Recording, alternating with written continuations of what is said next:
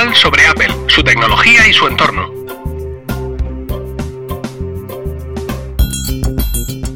Muy buenas, espero que estéis todos bien en el momento de escuchar este podcast y dispuestos a pasar un rato juntos hablando de Apple y de sus productos. Hoy, sábado 29 de noviembre de 2014, a petición del público, vamos a tener un podcast a la antigua usanza, sin invitado y con diversas secciones. Me vais a permitir, eso sí, que me salte la de actualidad, porque creo que con Emil Cardelli está de sobra cubierta. En Así lo hago yo, os hablaré de cómo proceso los vídeos familiares. La sección solo para tus dedos nos traerá dos interesantes aplicaciones para iOS, AppShopper y MyScans. Seguiremos con la sección de Switchers, tras la cual Craig Federici será el protagonista de la sección Érase una vez una manzana. Y terminaremos el podcast con la sección Internet, donde hablaremos del feedback que recibimos los creadores de contenido. Sin más dilación, comenzamos. Así lo hago yo, así lo hago yo. Bueno, la gestión de los vídeos. Esta es una de las grandes lacras de, nuestro siglo, de nuestra realidad tecnológica y que realmente no termina de estar eh, bien resuelta todavía. Hay muchas iniciativas, hay muchas propuestas, mm, cada maestrillo tiene su librillo, como es el caso del que yo voy a enseñar hoy, pero realmente estamos lejos de tener una solución, digamos un tipo de solución estándar, ¿no? Mm, todos sabemos cómo gestionar nuestra música. O bien no tenemos música, directamente usamos Spotify o cualquier otro servicio de música en streaming, o bien si tenemos música, pues bueno, pues ahí tenemos eh, iTunes eh, para echarla toda y que se gestione y se sincronice con nuestros dispositivos, iTunes Match, que es el, los 25 euros mejor gastados al año eh, por mi parte, todo eso está ahí resuelto. En cuanto a las fotos, pues tres cuartos de lo mismo. Tenemos iPhoto, tenemos Aperture, podemos organizarlo por carpetas. Mm, ya ves tú, si fue el problema de las fotos, está todo el mundo deseando subir nuestras fotos. Flickr, Dropbox, eh, Google, hay mm, decenas de soluciones para tener nuestras fotos, no ya solo gestionadas en el ordenador, sino gestionadas online, compartidas con medio universo, es decir, todo eso está al orden del día. Pero los vídeos. ¿Quién se acuerda de los vídeos? Hasta ahora los vídeos tampoco eran mucho problema, ¿no? Porque tú los vídeos los tomabas con tu cámara de vídeo, es decir, no había una necesidad de generar un caudal, de generar, no, de, de organizar un caudal de, de vídeos grande, ¿no? O sea, tú haces, pues yo qué sé, grabas el vídeo de la comunión de la nena, grabas un vídeo, el cumpleaños de un colega, lo que grabas en, en la cena de la boda de, de tu prima.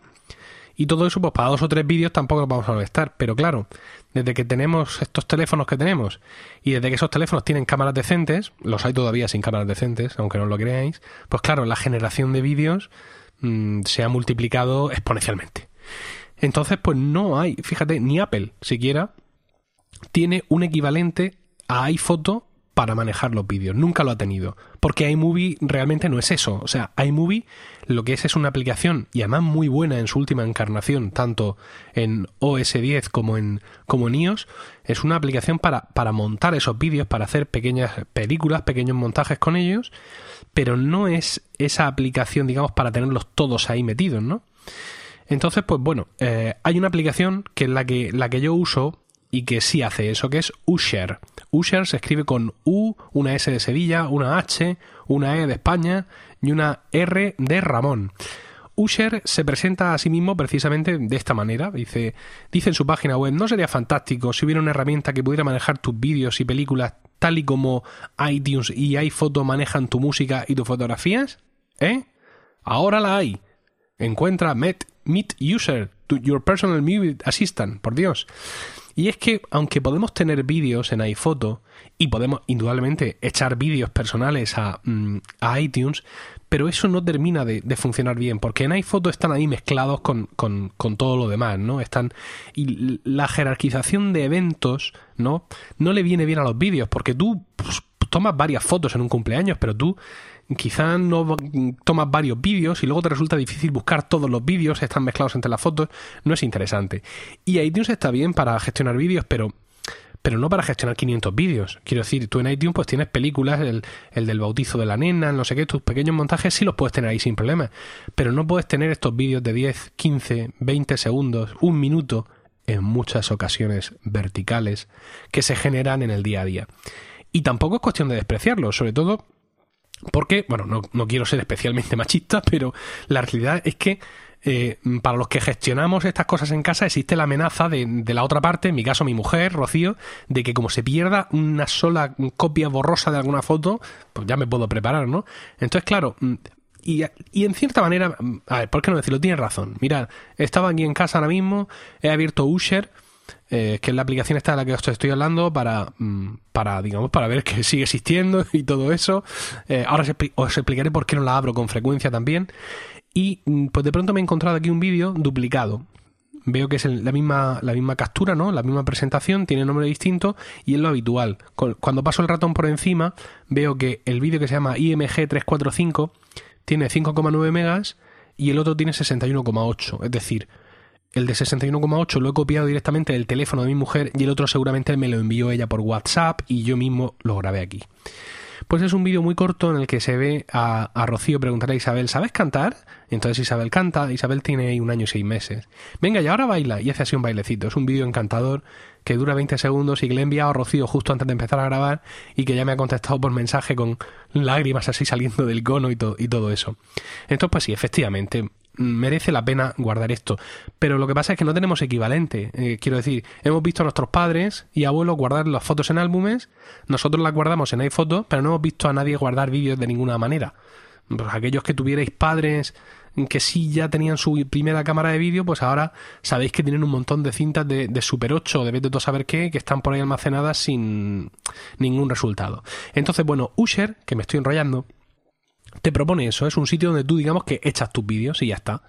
Eh, y, así lo hago yo, ¿no? Quiero decir, yo tengo establecidos unos patrones de captura de tal manera que eh, importo los vídeos del, del, teléfono de Rocío o, del mío propio o lo hacía, ahora hablaremos de eso, van a una carpeta que es la carpeta de Usher y no tengo que hacer nada más, porque la siguiente vez que yo ejecute Usher, Usher va a escanear su carpeta y va a reconocer los vídeos estos y los va a incorporar a su biblioteca.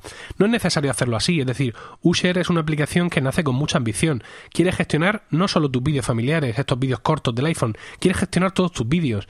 Tiene un sistema mm, para ver qué películas has visto, cuáles no, clasificarlas por actor, clasificarlas por título, clasificarlas por eh, por estudio cinematográfico, es decir, que, que es una aplicación pensada para gestionar todos los vídeos. Y en ese sentido, aparte de gestionar los vídeos que estén, digamos, en la librería de Usher, ¿no? En esa carpeta donde tú vas añadiéndolos, te permite asimismo que veas, sin necesidad de tocarlos de dónde están, las eh, películas, los vídeos que tengas en iTunes, en iPhoto y en Aperture. Y eh, aparte de eso, te permite también, mm, digamos, que no tengas que los vídeos que añadas a User puedan estar en otra ubicación, ¿no? Que no tengas por qué necesariamente meterlos en la librería de User. Eh, bueno, y, muchas, y, muchas cosas más que, que seguramente no, no, estoy aprovechando, porque ya os digo, yo lo que hago con User simplemente es almacenar. Simplemente eh, tenía, y ahora explico lo del pasado, un, un flujo de trabajo por el cual yo pinchaba el teléfono de Rocío una vez al mes al ordenador, se importaba todo lo del mes anterior, lo de los últimos 30 días, e iba a una carpeta desde donde Hazel cogía las fotos y las mandaba a Aperture, y Hazel cogía los vídeos y lo guardaba en esta carpeta de User. Y cuando yo abría User de Pascuas a Ramos, pues User añadía los vídeos a su librería. Mientras no los añadía tampoco pasaba nada porque estaban ahí en la carpeta. Y con los mismos también hacía lo mismo, con los míos, pero con los mismos, los míos de manera más discriminada, ¿no? Porque yo sé bien, por así decirlo, qué vídeos tengo que merecen la pena y cuáles no. Esto ya ha dejado de hacerlo, de momento. ¿Por qué? Porque tanto Rocío como yo tenemos iCloud Photo Library y iCloud Photo Library incluye la subida de vídeos automática. Esto no me soluciona el problema. Quiero decir, todos los vídeos que eh, está tomando Rocío, que estoy tomando yo desde, desde, septiembre, siguen estando almacenados en nuestra iCloud Photo Library, sí, pero también mezclados con las fotos, ¿no? Lo que pasa es que, por así decirlo, me he relajado. Ahora ya no es algo que tenga que hacer mensualmente para aligerar de peso los teléfonos, ¿no? Porque ya iCloud Photo Library se encarga de gestionar el espacio automáticamente. Ahora lo que haré será, pues, cada X tiempo, por así decirlo, pues imagínate cada tres meses, cada seis meses, aprovechando las vacaciones, por ejemplo, ahora las vacaciones de Navidad o luego las vacaciones de, verano, pues entrar a las iCloud Photo Library respectivas, bajar esos vídeos y eh, guardarlos en la carpeta de user. Todo esto mientras yo no vea otra cosa, porque claro, esa aplicación Fotos que va a venir y que va a borrar del mapa iPhoto y Aperture, no creo que gestione los vídeos mucho mejor. Quiero decir, va a ser sin duda una versión para el Mac de lo que ya estoy viendo en iCloud.com que hace. Entonces ese problema no me lo soluciona. ¿Qué, qué hace Usher por mí?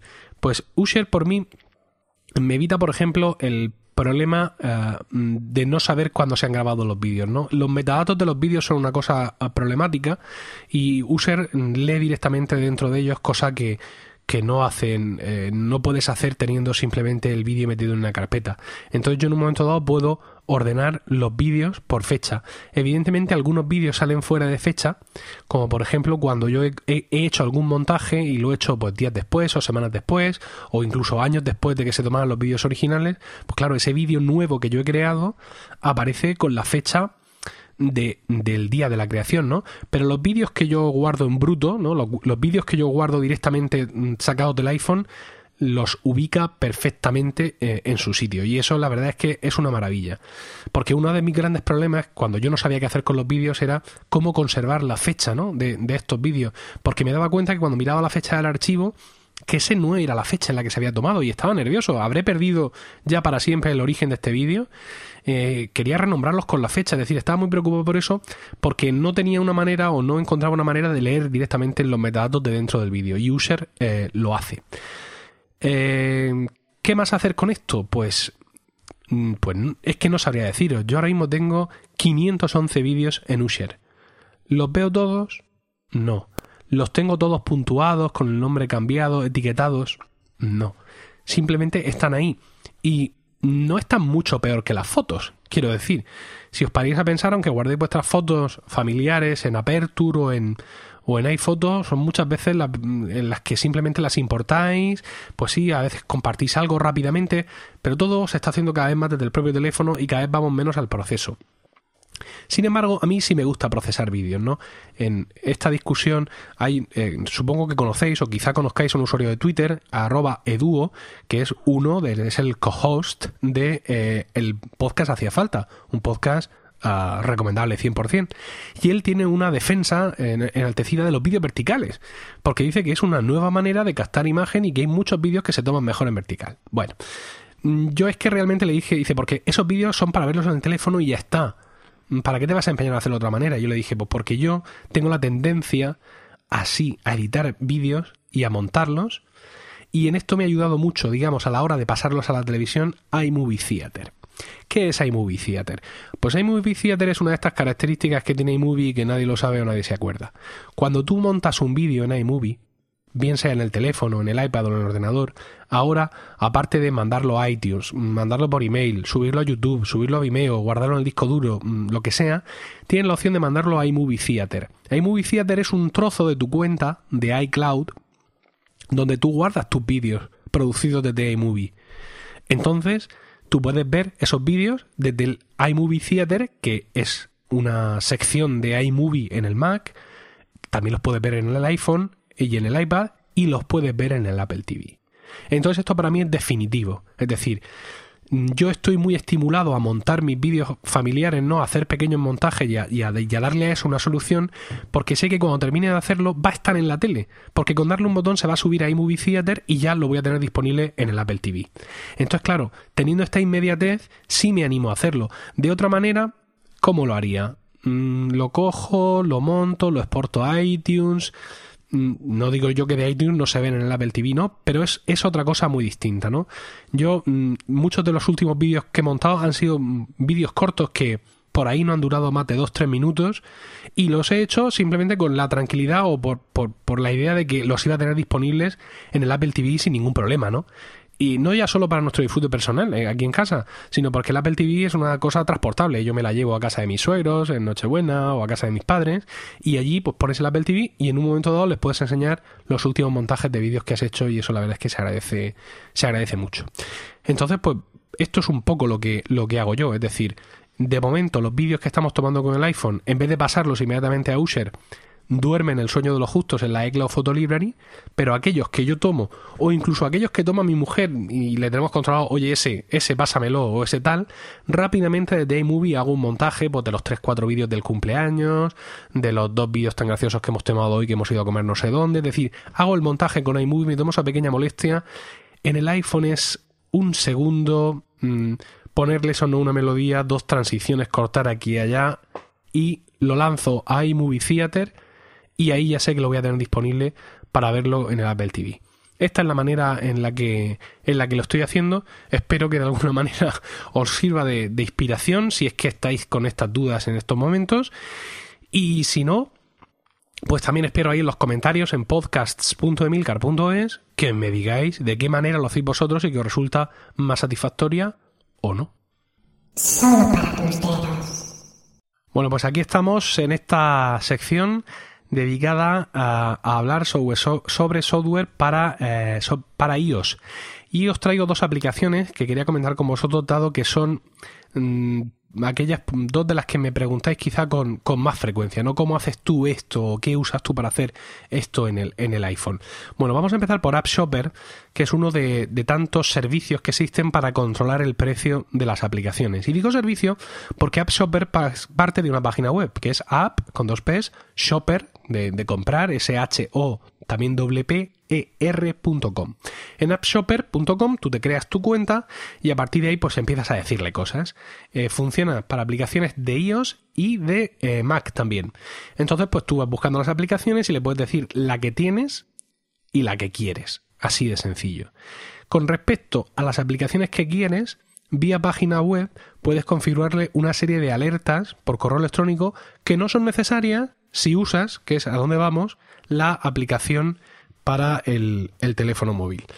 Eh, App Shopper es una aplicación que fue descartada en su momento por Apple. Ya sabéis que a Apple en cuando le entran fiebres de esta aplicación no, este tipo de aplicaciones no las quiero.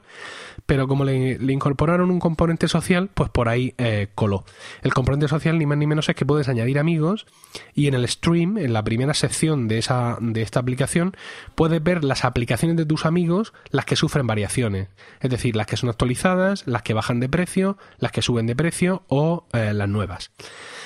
Eh, la siguiente pestaña es precisamente Friends, ¿no? La, lista de, de estos amigos que tienes, que al principio de instalar la aplicación los toma directamente de Twitter, pero luego los puedes añadir tú por nombre de usuario. Y a continuación vemos la wishlist, que es tu lista de deseos. Aquí van las aplicaciones que tú has marcado como que las quieres, tanto si las has marcado vía web como si las has marcado en la propia aplicación, a partir de ver las de tus amigos o a partir de usar las búsquedas. Entonces, eh, dándole a la rueda dentada, vemos las push notifications que podemos hacer. Podemos eh, pedirle que nos notifique actualizaciones de nuestras aplicaciones o actualizaciones y modificaciones de precio de nuestra lista de deseos. También tenemos unos tiempos de notificación, es decir, para asegurarnos de que no nos, notifique a las mm, 3 de la mañana o algo de eso. Y también podemos activar las notificaciones por email, cosa que yo tengo desactivada porque con las push me basta. No tenemos por qué recibir notificaciones de todo, es decir, podemos descartar algunas de las categorías para no, mm, para no verlas directamente en, en nuestras búsquedas en App Shopper Social. Y luego también podemos seleccionar en qué país y en qué moneda eh, queremos ver pues todo, todos estos datos acerca de las, de las aplicaciones. Eh, y ya está. Quiero decir, es que es muy sencillo. Tú ya te has creado tu cuenta, luego vienes aquí a la aplicación, haces login con tu cuenta para que todos los movimientos que hagas se registren. Es muy interesante esta aplicación porque ya os digo que eh, te mantiene al día de todos los movimientos de precio. Evidentemente, cuando hay alguna aplicación en tu wishlist que cambia, con solo darle te lleva al App Store para que realice eh, la compra y sin ningún problema y ya pues luego tú pues cuando quieras la marcas como que la tienes o haces lo que lo que te apetezca. Eh, he dicho que también controla aplicaciones para Mac. Lo que pasa es que las aplicaciones para Mac no salen en la aplicación móvil, aunque sí te notifica. Explico. Vamos a ver, supongamos que tú te metes a la página web appshopper.com y buscas una aplicación para Mac que la quieres, la amas, la deseas. Como por ejemplo, pues no sé, yo estoy ahora mismo aquí delante de la página esta web. Dios mío, no quiero ninguna. ah, sí, bueno, Deliveries, ¿no? Deliveries, la aplicación, la aplicación para Mac. Le digo, la quiero. Entonces, a partir de ahora, AppShopper me va a mantener informado de cuándo esta aplicación baja de precio o se actualiza o lo que sea. Y aunque es una aplicación para Mac, voy a recibir la notificación en el teléfono. Lo que pasa es que si sigo luego esa notificación, al entrar a la, a la aplicación del teléfono no voy a ver nada, no me va a llevar a ninguna parte. Pero la notificación va a estar ahí. Entonces, de esta manera, aunque tú en el teléfono no puedas mm, sino ver simplemente la notificación en plan, no sé qué para Mac ha bajado de precio y ya está, y como borre la notificación, fluflúbolo, pero por lo menos te sirve de aviso en movilidad, pues para que puedas estar al tanto de, estas, de estos cambios. Ya sabéis que no puedes acceder a la Mac App Store a través de un iPad ni a través de un iPhone, esto es así, hijo, y esto hay que vivir con ello. Entonces, pues esta aplicación la verdad es que me, va muy bien. Hace mucho tiempo que no se actualiza. Evidentemente tiene un look iOS 6 que tira, que tira un poco de espaldas. Pero yo supongo que no querrán tocarla mucho, pues para no, digamos, para no tocarle las narices a Apple, porque han estado tantas veces en el punto de mira de la quito o no la quito, que prefieren no, no moverse. Ya os digo que más que aplicación es servicio porque a través de la página web e incluso de, las, de los avisos vía email pues no tienes por qué usar la aplicación del teléfono, pero yo sin duda es una de las que más uso todos los días. Me permite además descubrir aplicaciones. Eh, yo tengo aquí a una serie de amiguetes añadidos, veo lo que tienen, veo lo que anhelan, veo lo que desean, lo que sube de ellos de precio, lo que baja, y cómo puede este tío tener tantas aplicaciones para el tiempo, madre mía, las tiene todas, en fin, todo este tipo de, cosas. Y yo os invito, os invito, ¿por qué no?, a que cojáis AppShopper, os la instaléis en los, teléfonos, me añadís como amiguete, eh, estoy ahí como Emilcar, ¿eh? Y pues veis lo que tengo, lo que busco, lo que me apetece o lo que no. Ya os digo, para mí no he probado otros servicios, mm, porque desde el primer, momento probé este y oye, lo que funciona, pues para qué lo vas a tocar, ¿no? Otra de las cosas que, que sí he probado mucho son aplicaciones para escanear en el teléfono y hacer OCR. No solo he publicado, sino que además eh, creo que llegué a. que he probado, perdón, que creo que llegué a publicar un artículo en el blog eh, comparándolas. Entonces, en aquel momento me quedé con la que os voy a hablar ahora, que es MyScans Pro. MyScans Pro mm, es una aplicación que aunque gráficamente no va muy allá, pero es tremendamente efectiva. Es de SIS Software y tiene compatibilidad con, iCloud, de manera que las cosas que, eh, que escaneas con, eh, que escaneas en, en, el teléfono, pues se van a sincronizar con la versión de iPad, porque MyScans Pro es una, es una aplicación universal. Esto de cloud últimamente no está funcionando nada. Quiero decir que mm, tampoco le hagáis mucho caso o incluso no lo activéis, porque ya sabéis que iCloud Drive, es que es ahora como van todas estas cosas, eh, falla más con la escopeta de feria. Eh, sin ir más lejos, esta misma mañana he hecho un escaneo, estaba aquí en la carpeta de personal y ya lo he perdido. Es decir, eh, se ha subido automáticamente a iCloud Drive, se ha borrado automáticamente, por así decirlo, del teléfono, es decir, aquí se ha quedado con el simbolito de la nube para que lo baje yo cuando quiere, ¿no? Esto lo hace solo para ahorrar espacio y lo he perdido, porque cuando le doy al botón de, de la nube para que lo baje, ocurre una cosa muy particular y es que eh, hace el gesto como de estar descargándose y de pronto pues se abre una pantalla, mm, digamos, para que tome de nuevo la foto o lo que sea y adiós, muy buenas. Con lo cual, pues de momento no os aconsejo que eh, utilicéis MyScan con iCloud Drive porque no está funcionando bien. En cualquier caso, eh, es tan sencillo como, bueno, puedes crear carpetas en MyScan para mm, tener guardados los escaneados de diversas cosas, del trabajo, de facturas, de lo que sea, y es tan sencillo como darle al botón más que aparece arriba a la izquierda y ya te dice si quieres crear una carpeta, si quieres tomar una foto o crear un documento. Eh, estas dos últimas opciones, tomar una foto y crear un documento, te llevan casi que a la misma pantalla, pero bueno, ¿qué se le va a hacer? Entonces, pues te, recomienda que el documento que vayas a, a, escanear, pues que lo dispongas sobre un fondo con contraste para que la aplicación pueda diferenciar claramente lo que es el documento de lo que es la mesa y que de esa manera, pues que vas a obtener mejores resultados, bla, bla, bla. Pero esto ya vamos a ver que no es tan importante. No es tan importante porque, al contrario que otras muchas aplicaciones, MyScans tiene un sistema bastante bueno para delimitar los bordes. A todos nos gusta que nos delimiten los bordes automáticamente. Esto es uno de, las, de, los, grandes, de los grandes logros, de las grandes conquistas de la humanidad en el siglo XXI, ¿no? Que me delimiten los bordes. Pero no pasa nada porque tiene un sistema realmente bueno. Yo ahora mismo tengo delante aquí una foto que acabo de tomar de un documento y no ha sido capaz de eliminar los bordes, bajo ningún concepto. Para él, ahora mismo los bordes del documento son los bordes de la foto. Entonces yo tengo en las esquinas, en las cuatro esquinas tengo como unos círculos azules. Y también tengo esos círculos azules en mitad de cada uno de los cuatro lados. Cuando yo pincho sobre cada uno de estos círculos para delimitar el borde, se abre otro círculo más grande como una especie de lupa de zoom. De tal manera que yo estoy arrastrando el dedo, pero no estoy mirando a, mi dedo, porque entre, otras cosas mi dedo tapa la zona de arrastre, sino que estoy viendo esta zona de zoom. ¿Esto qué me permite? Pues me permite delimitar mm, milimétricamente cuál es realmente el borde que yo quiero poner. Este sistema tan sencillo y tan práctico no lo he visto tan depurado en ninguna de las otras aplicaciones que he probado. Aunque he de deciros que yo tampoco soy de probar mucho. Quiero decir, probé un montón en su momento y dije, esta es la mejor. Y adiós, muy buenas. Bueno, pues una vez que has terminado de hacer esto, por supuesto puedes rotar la imagen y tal, le das a hecho y MyScan ya corta, por así decirlo, y se queda con la imagen. Tú puedes entonces digamos, ver cómo la quieres ver. La puedes ver en original, con lo cual se verá como una foto, aligerar, que es, digamos, mitigar un poco el efecto foto, autotono, que es un desastre, o, o suele serlo, blanco y negro o balance de grises. Mm, ningún, no voy a deciros que cuál es la perfecta, porque dependiendo del documento que toméis, de la foto, quiero decir, si es, eh, imaginad una página de una revista, que brillante, si es un ticket en papel mate, pues tenéis que buscar cuál de estas opciones es la que os, satisface más. Y ahora viene cuando la matan. Ahora viene por qué uso yo MyScans Pro. Pues yo, eh, digamos que ya le he dicho, ahora mismo en este caso el escaneo ha sido blanco y negro y le doy a hecho y ya lo ha guardado aquí. Bueno, pues aquí lo tengo. Le ha puesto automáticamente el nombre de la carpeta donde he empezado a hacer la acción. Y ahora es cuando yo tengo aquí la opción puedo añadir más páginas, es decir, puedo crear documentos complejos, no tiene por qué ser solo una, esto lo hacen eh, todas las aplicaciones. Y tengo aquí una lupa que pone buscar, por Dios. Pero se suponía que esta aplicación hacía OCR. ¿Cuándo piensa hacer el OCR? Pues el OCR lo hace ahora. Es decir, cuando yo ahora le doy a buscar, entonces me dice, ¿quiere ejecutar el reconocimiento óptico de caracteres OCR en este documento para habilitar la Document Language Spanish? Que es esa, pregunta a la que todos nos hemos enfrentado alguna vez. Evidentemente a esto le falta una o dos actualizaciones. El caso es que, bueno, aquí te salen una serie de, idiomas en un desplegable y la posibilidad de descargar más idiomas desde la nube. Yo tengo descargado por algún motivo, no sé si por defecto, porque lo hice yo en algún momento, inglés, francés, alemán, italiano, portugués y español.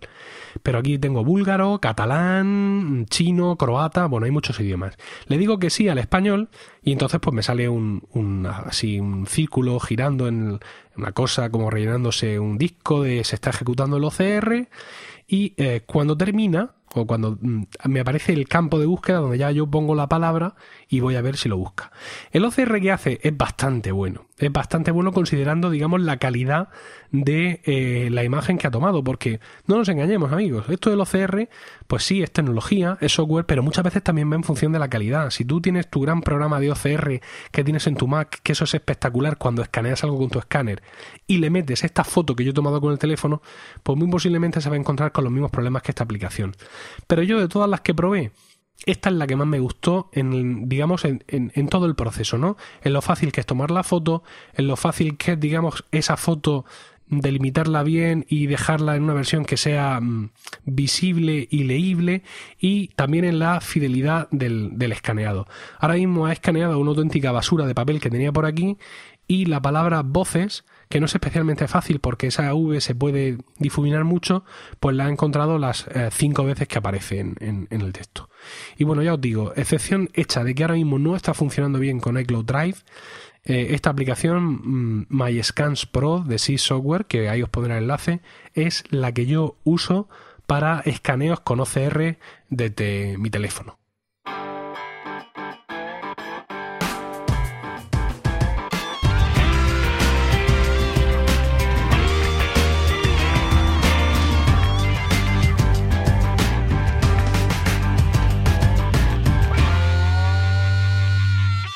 Bueno, y vamos con la sección de switchers. Antiguamente, en esta sección, yo leía los emails que me enviabais muchos de vosotros contándome vuestra historia de switcher, ¿no? Y yo me lo pensé y mi cuñado me decía y no sé cuánto. Y aquellas historias eran, muy interesantes y muy entrañables porque mm, nos veíamos reflejados en muchas de esas. Evidentemente dejé de hacerlo, dejé de recibirlas y no tengo ninguna. Tampoco os pongáis a enviármelas ahora porque no sé si este Emilcar Vintage se va a repetir mucho, pero bueno, simplemente para los que por primera vez están escuchando un Emilcar eh, largo, donde estoy yo solo y hay secciones, que sepan que en la sección de switchers, entre otras cosas, se leían emails donde la gente contaba su switch. Y otra cosa de las que hacíamos, y sí vamos a hacer, es contar a los switchers, los que se han pasado a Mac, alguna cosa más de sus Macs. Una de las cosas que mm, os puede haber chocado al contactar con el Mac es una especie de tiranía, ¿no? De algunas aplicaciones parece que en cuanto conectas tu cámara digital o conectas tu iPhone, es difícil convencer a iPhoto de que no, de que no quieres que importe mm, mm, tus fotos. O no, simplemente en un momento dado pues queremos eh, importar rápidamente una foto al, al, al ordenador pero sin que se meta en iPhoto, aunque estemos usando iPhoto, ¿no? Entonces, bueno, hay una aplicación que está por ahí escondida y que se llama captura de imagen. Aunque está en la carpeta de utilidades, aplicaciones utilidades, lo mejor es invocar a Spotlight y empezar a escribir capt, CAP y rápidamente aparece. Entonces, captura de imagen nos va a servir para poder descargar a nuestro ordenador fotos de cualquier fuente de fotos como pueda ser un iPhone, un iPad o nuestra cámara de fotos habitual conectada por un cable USB. Veréis que es muy sencillo, en la izquierda veis el dispositivo conectado y debajo podéis definir el comportamiento del Mac mm, cada vez que ese dispositivo se conecte. ¿no?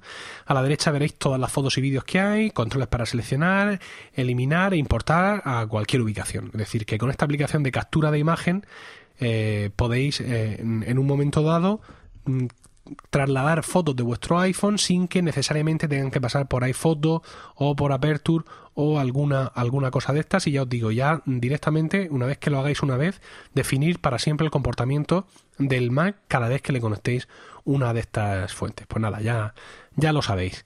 Y por cierto, ¿sabéis, ¿sabéis más? ¿Sabes más que un switcher de primer año? Vamos allá con la pregunta, que hace tiempo que no hacemos ninguna. ¿En qué fecha Apple anunció su primer iPod? ¡Bah! Está facilísima. ¿Lo sabes? ¿Sabes más que un switcher de primer año? La respuesta es el 22 de octubre de 2001. Eh, daos cuenta, ¿eh? Hace ya 13 años de la presentación del iPod. Hay que mm, contextualizar un poco la situación. Imaginaos el 22 de octubre de 2001 han pasado solo 11 días y un mes después de los atentados contra las Torres Gemelas, contra el World Trade Center. Y en Estados Unidos hay un ambiente depresivo en lo político y un ambiente de tristeza que evidentemente pues va a llamar a una especie de contracción económica, no parece el momento, mm, pero nada de esto le, preocupa a Steve Jobs. Eh, ha estado un año muy duro para preparar el iPod y claramente la idea de Jobs no es un producto para los dos próximos meses, sino es un producto, como ya hemos visto, para los diez próximos años. De hecho, ya el 25 de septiembre, Apple había sacado OS 10.1 Puma, que era una actualización increíblemente necesaria para la 10.0, que se llamó Cheetah y que salió en marzo. Y siguieron con sus planes adelante, sacaron este dispositivo, la prensa les dio un varapalo espectacular. ¿Dónde va Apple con esto? Quién quiere un dispositivo, pero cómo es posible, este hombre se ha vuelto loco. Y en fin, la historia evidentemente puso a cada uno en su lugar.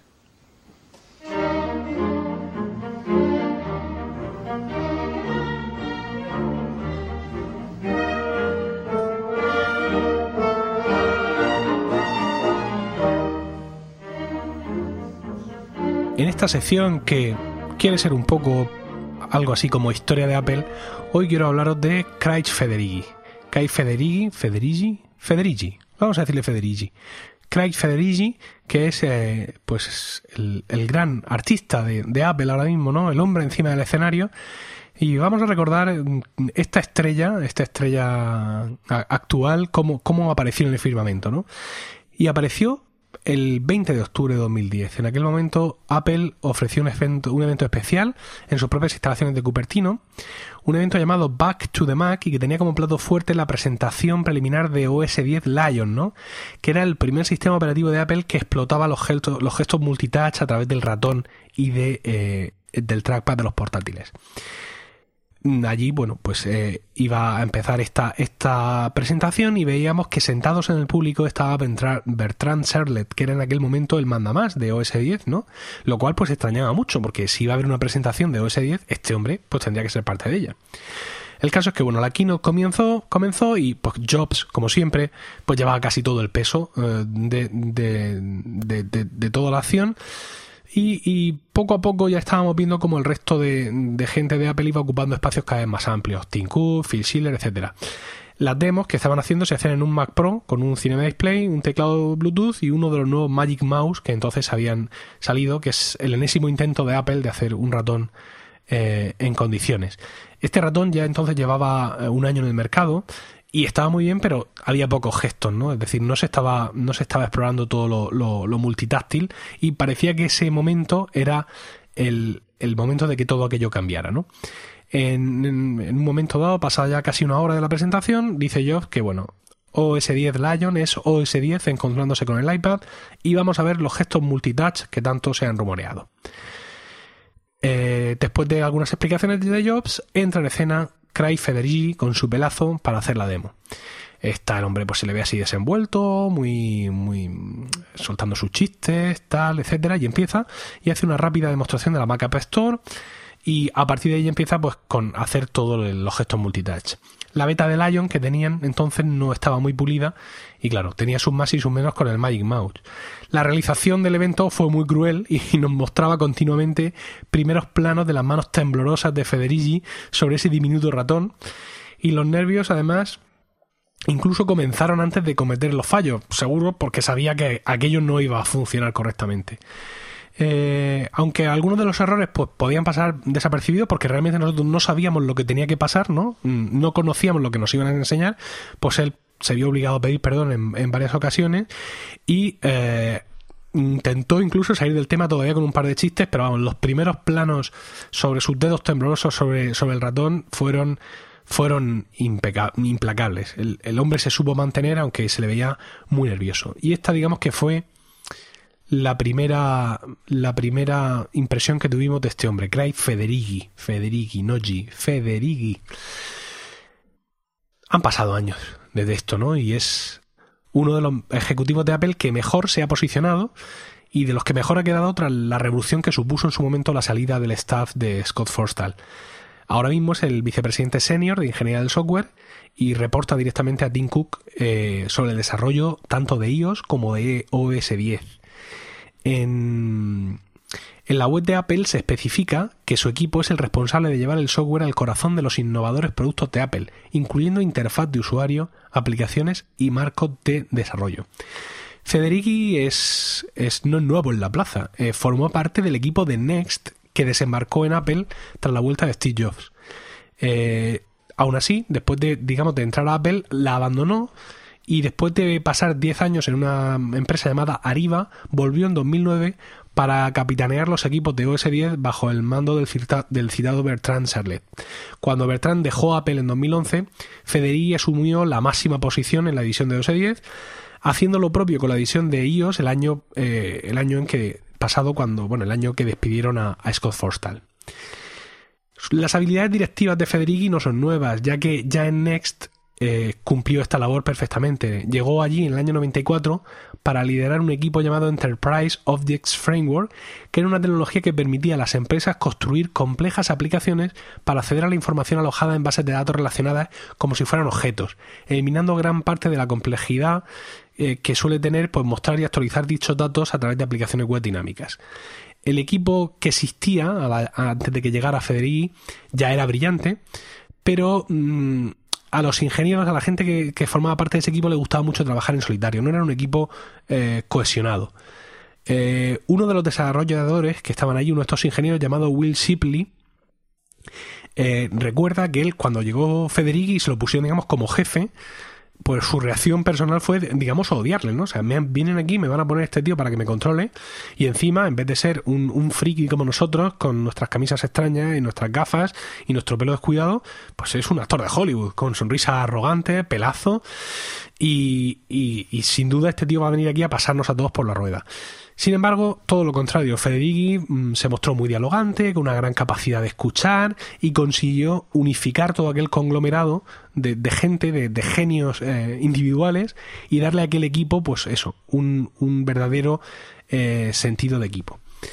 La culminación en Apple, en la moderna Apple de la carrera de, de Federici, vino sin duda en la, en la conferencia de desarrolladores de 2013, que fue Mm, el momento en el que él eh, estuvo por primera vez en escena más minutos que cualquier otro ejecutivo de la empresa, incluido Phil Schiller, que, que es eh, omnipresente y ha estado en todas las presentaciones grandes de Apple desde el principio de los días. ¿no? Ese día Federici tuvo a su cargo la presentación estrella, que era el renovado y evolucionado iOS 7. Su actuación no ya solo digamos que fue fantástica, ¿no? sino que pues, puso en liza todo su magnetismo personal, fue resuelto, grandísimos chistes de guion, grandísimos chistes suyos propios, aplausos de la audiencia, sonrisa lateral, pelazo, bueno, en fin. eh, no quedaba nada ya de, aquellos nervios, de aquellos temblores de, 2010. Y Federighi es, por así decirlo, uno de los claros exponentes de, esta Apple de, Tim Cook. Eh, con mando en plaza, una vez que ya es el jefe, ha podido mostrar esa dote de liderazgo que ya demostró en Next y se ha mostrado, pues eso, pues como un jefe resolutivo y que propicia el, consenso entre, entre sus subordinados. Mm, ha seguido manteniendo su fama de, hombre que escucha y de, y de, un tío que sabe mantener la comunicación hacia abajo, ¿no? Que era uno de los problemas que al parecer tenía, tenía que es que, digamos, solo hablaba con los que le reportaban directamente a él. De esa manera quedaba todo un poco descabezado hacia abajo y en su buena o mala relación con aquella gente moría todo. Por eso eh, tuvo tantos problemas y por eso, por ejemplo, se dice que, la aplicación mapa fue ese desastre, porque él realmente no tenía un control final sobre todo el mundo que, estaba en el tema, sino que se limitaba a despachar con el tipo al cargo y, y ya está. Evidentemente, eh, eso a Federighi no, no le va a ocurrir. El papel estelar que, que mostró Federighi en aquella keynote y en todas las que han venido después y la manera en la que ha asumido este liderazgo en, su, en su papel, pues la verdad es que nos ha permitido respirar aliviados un poco a todos aquellos que veíamos que OS 10 era el patito feo, ¿no? Eh, entonces, pues yo creo que su, su, el, su papel ahí ha hecho mucho porque ahora tengamos por fin Yosemite eh, con esta renovación mm, estética que tanto tiempo estábamos eh, esperando. Y sobre todo el hecho de que solo una, una única persona eh, mantenga el, el, cargo, digamos, de, de, estar al frente de la ingeniería del software de ambas, de ambas versiones, iOS y OS 10, pues es lo que ha hecho que por fin tengamos con iOS 8 y Yosemite dos sistemas para plataformas diferentes, pero que están creo que más unidos que nunca. Solo le falta darle un empujón a iCloud Drive, cosa eh, que realmente necesitamos. Federighi, confiamos en ti.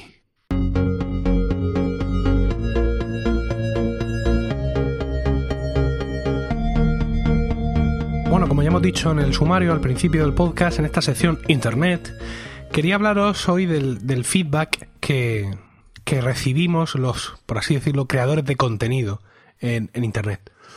Mm, para empezar, que quede claro que no vengo aquí a quejarme de que recibo pocos comentarios. No, no se trata de eso.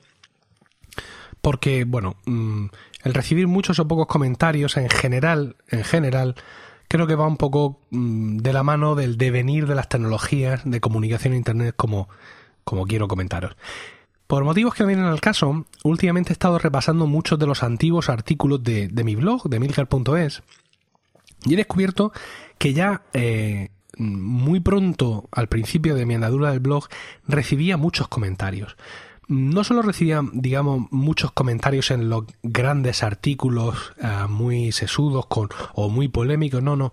En, en varios eh, artículos aparentemente insignificantes recibía siempre comentarios. Era una cosa muy comentada. El, el blog mío empezó en 2006, en, en abril de, de 2006. Sí, no, pero bueno, no fue hasta octubre donde ya salió con dominio propio en WordPress tal y como lo conocéis ahora. Y bueno, pues evidentemente tras unos meses donde no me leía nadie, pues la cosa empezó a aflorar y empecé ya os digo a recibir muchos comentarios, incluso tenía parroquianos, ¿no? Tenía gente que me comentaba habitualmente Alguna de esa gente ya le, he perdido la pista, pero resulta muy, muy, muy agradable repasar todos aquellos artículos y ver todos aquellos, aquellos comentarios. No sé en qué momento mm, se perdió todo aquello, pero hay que tener en cuenta que no, no existía Twitter como existe ahora. Es decir, Twitter existía, pero no todo el mundo estaba en Twitter, ni en Twitter había el movimiento que, que había ahora, incluso había muchos bloggers importantes que decían, bueno, esto no va a ninguna parte, esto es una full, eh, aquí no hay nadie, en fin, era, era un... Twitter no, no monopolizaba el, el día a día de Internet como lo hace ahora. Y no solo recibía comentarios en, en, el blog, sino que en los artículos del blog donde presentaba los, los episodios de este podcast, también recibía muchísimos eh, comentarios, ¿no? Era, ya os digo, que era una cosa muy, muy interesante. Mm, también el, el, en los podcasts eh, he vivido también otra cosa similar. Por ejemplo, cuando surgió Emil Daily, yo a Emilcar Daily no le daba mayor relevancia. De hecho, ni siquiera era un podcast diario al principio. Me propuse hacerlo quizá lunes, miércoles, viernes o quizá martes, jueves porque pensaba que todos los días iba a ser un coñazo para la gente. Y fueron los oyentes los que me pidieron que no, que si era daily, que tenía que ser todos los días. Y fueron los oyentes, lo he dicho muchas veces, los que convirtieron Emilcar Daily en lo que es. Al principio, para que os hagáis una idea, Emilcar Daily se publicaba en Spreaker y ya. O sea, ni siquiera tenía un feed. Ni siquiera estaba en iTunes. O sea, la gente lo podía escuchar en Spreaker o suscribirse al feed de Spreaker. Va, daba igual. En un momento dado, pensé que podía ser útil intentar generar algún tipo de comunidad. Y empecé a publicar cada capítulo de Emilcar Daily, atención, en Google Plus. O sea, Emilcar Daily solo salía en Google Plus.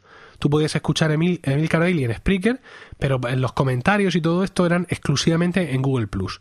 Si alguna vez hacía algún, algún sorteo, algún, oye, ¿qué opináis vosotros de esto? Decídmelo en los comentarios. Era solo en Google Plus. Tenía muchísimos comentarios todos los días. Eh, hasta que, bueno, pues mucha gente empezó a decirme que era una pena que eso estuviera solo en Google Plus, porque ellos no estaban en Google Plus y pues, prácticamente les estaba obligando a crearse una cuenta para, para, estar ahí. Incluso había gente que realmente se había hecho solo una cuenta para poder comentar en los podcasts. Entonces decidí que si realmente esto tenía tanto interés, que era absurdo estar mandándole tráfico a Google Plus y que por qué no traía el tráfico hacia mí. Y creé la página web, el, el subblog, por así decirlo, que ahora se llama podcasts.emilcar.es. Y ahí empecé a publicar no solo los capítulos de Emilcar Daily, sino también los del podcast largo, este que estáis escuchando. Y los comentarios desaparecieron. Es decir, toda aquella gran comunidad que yo había generado en Google Plus no quiso irse a otro sitio. Era gente seguramente de estar en Google Plus todos los días. Entonces, no quisieron, eh, les suponía una gran ruptura el tener que salir de, esa de ese sitio, de esa red social donde ellos ya estaban para ir a comentar algo. Y los comentarios cayeron en picado. Esto es muy interesante porque viene un poco a, a, a, prolongar la situación actual. Es decir, ahora mismo en Emilcar Daily, en el blog, en podcasts.emilcar.es, recibo comentarios, ni mucho menos todos los días, pero recibo comentarios, sobre todo cuando pido comentarios. Es decir, mi, mi audiencia, en ese sentido soy muy agradecido porque cuando es una cosa, bueno, ¿y qué opináis de esto? ¿Cómo lo hacéis vosotros? ¿O qué aplicación de mensajería, como el otro día, se usa en vuestro pueblo? Y en ese momento la gente entra a comentar. Pero ya no ocurre como ocurría en Google Plus, que la gente comentaba todos los días. ¿Por qué? Porque era ese efecto de estar en tu red social diaria, donde entras por la mañana y estás ahí todo el día pegando mandazos mientras trabajas, estudias o haces lo que quieras, y aparece por ahí el capítulo de Milcar y lo comento. Como eso se ha perdido, como me tengo que ir a podcast.emilcar, puñetas con una S o con dos y tal, pues pierdo un poco el comentario diario. ¿Dónde sí lo tengo? En Twitter. Por el mismo efecto que Google Plus. Es decir, estoy en Twitter todos los días, estoy continuamente entrando a Twitter, estoy escuchando a Emilcar Daily, le quiero comentar algo, se lo comento por Twitter. Entonces las redes sociales, de alguna manera, han robado, eh, han robado los comentarios en, los blogs, sobre todo en los podcasts. No me atrevería a decir en los blogs del todo porque, aunque yo sigo manteniendo emilcar.es, pero realmente el blog ha perdido mucho peso en cuanto a artículos de opinión, artículos largos. Cuando publico alguna review extensa de alguna aplicación, entonces sí obtengo respuesta, pero en el día a día no. En el día a día, emilcar.es simplemente pues aporta pequeños datos, eh, citas de otros blogs, no sé cuánto, esto, lo otro, pero no suscita los comentarios como cuando escribe un artículo largo. Entonces, como yo ya no llevo un blog como cosa principal, es decir, yo soy podcaster, no blogger, pues no sabría decir los que sí tengan un blog de todos los días ahí, artículos y tal, si también han visto cómo las redes sociales les han robado el comentario en el blog. Pero desde luego en los podcasts eh, estoy seguro de que sí. De hecho, una figura muy habitual antes en los podcasts, que era el audio correo, también se ha perdido no sé si decir gracias a Jobs, porque a mí lo de los correos nunca me ha convencido mucho. Pero antes yo escuchaba, en, la mayoría de los podcasts que yo escuchaba, recibían audiocorreos de la gente y ahora eso mmm, ha cambiado por completo. No sé si es que yo no escucho los podcasts adecuados o qué pasa, pero ya no se reciben audiocorreos como, como se recibían antes. E insisto, no, no creo que tenga que ver ni con que los usuarios seáis más o menos eh, activos, ni con que lo que hagamos los creadores de contenido, los bloggers o los podcasters, sea más o menos interesante para comentar. Creo que tiene que ver, digamos, con, con algo que es universal, que es la pereza. Quiero decir, estoy en Twitter, en Twitter veo tu mm, entrada que entra diciendo que has publicado el, podcast, le doy el play y hago dos seguidas más para escucharlo, pero no me pida muchos más clics. Mm, Y si pudieras hacer algo para que yo le diera clic dentro de Twitter, pues ya no te lo quiero ni contar, ¿no? Y cualquier comentario que me pides, pues lo hago directamente aquí en Twitter, que es donde estoy y me resulta más fácil. Es un poco la eterna lucha de Internet, ¿no? ¿Qué hago? ¿Busco a la audiencia allí donde esté? Es decir, me voy a las redes sociales, tengo una presencia fuerte en redes sociales, en Facebook, Google Plus, la madre que los parió, Twitter, donde sea, o voy a tener suficiente, ojo, engagement como para conseguir traer a la audiencia a mi sitio y que interactúen en mi sitio y publiquen sus comentarios en mi sitio. Esta es eh, la gran la gran duda de, de nuestros días. Yo yo estoy en un punto intermedio, es decir, mantengo una participación activa en redes sociales, respondo a todo el mundo o lo intento que me pregunta por Twitter, trato, de interactuar con todo el mundo, respondo todos los emails que recibo, pero fíjate que muchos de esos emails se podrían convertir en comentarios y la gente prefiere hacerlo por email, es que sois, sois difíciles de, de entender. Pero bueno, simplemente quería compartir con vosotros esta reflexión y pediros, a ver qué tal me va, vuestro comentario en ese sentido. Es decir, ¿notáis que comentáis menos en los blogs y en los blogs de los podcasts? ¿Ha sustituido Twitter un... cualquier comentario rápido por Twitter? Genial tu último podcast, me encanta, sigue así. ¿Ha sustituido eso el que tú antes entraras al blog y escribieras un comentario más largo e incluso interactuaras con la gente? Porque claro, me envías un tuit a mí y yo te lo respondo y hablo contigo. Pero si no haces un comentario en el blog o en el blog del podcast, te pierdes eh, la interacción con la otra gente. Yo hay muchas veces que me ausento de los comentarios porque veo que entre los propios mm, usuarios que llegan han creado su diálogo y entre ellos están solucionando el problema y entre ellos están aportando datos interesantes. Quizá la culpa es mía, o sea, quizá si yo interactuara más eh, con los comentarios que recibo en el blog y en el blog del podcast, quizá a su vez generaría más comentarios. No lo sé y me interesa mucho, insisto, vuestra opinión mm, como actores, eh, entre comillas, pasivos de todo esto. Digamos que yo soy el que genero, yo soy el que, os da el podcast, vosotros lo escucháis y provocáis un- y hacéis una respuesta. Pues me interesa mucho conocer vuestro punto de vista en este tema, ¿no? ¿Cómo veis el tema de los comentarios en, en los blogs y en los blogs de los podcasts? Si pensáis que las redes sociales los han herido de muerte o por qué pensáis que se hacen menos si es que estáis de acuerdo conmigo. Ahora sí, sí, espero vuestros comentarios en podcasts.emilcar.es. Y con esto, pues hemos llegado al final del podcast de hoy, que espero os haya resultado útil y entretenido. Muchas gracias por el tiempo que habéis empleado en escucharlo. Tenéis toda la información de este y mis otros podcasts en la web que ya he citado mil veces hoy, podcasts.emilcar.es, donde hoy más que nunca espero vuestros comentarios. Y también en Spreaker. En Twitter soy arroba Emilcar y si queréis contactar conmigo por correo electrónico, hacedlo a emilcar.emilcar.es. Y si queréis valorar este podcast en iTunes, pues allí espero yo vuestra lluvia de estrellas. Un saludo y hasta la próxima. O hasta mañana, en Emilcar Daily. if you were so adventurous. Beneath it were the words, Stay hungry, stay foolish. It was their farewell message as they signed off. Stay hungry, stay foolish. And I have always wished that for myself. And now, as you graduate to begin anew, I wish that for you. Stay hungry, stay foolish. Thank you all very much.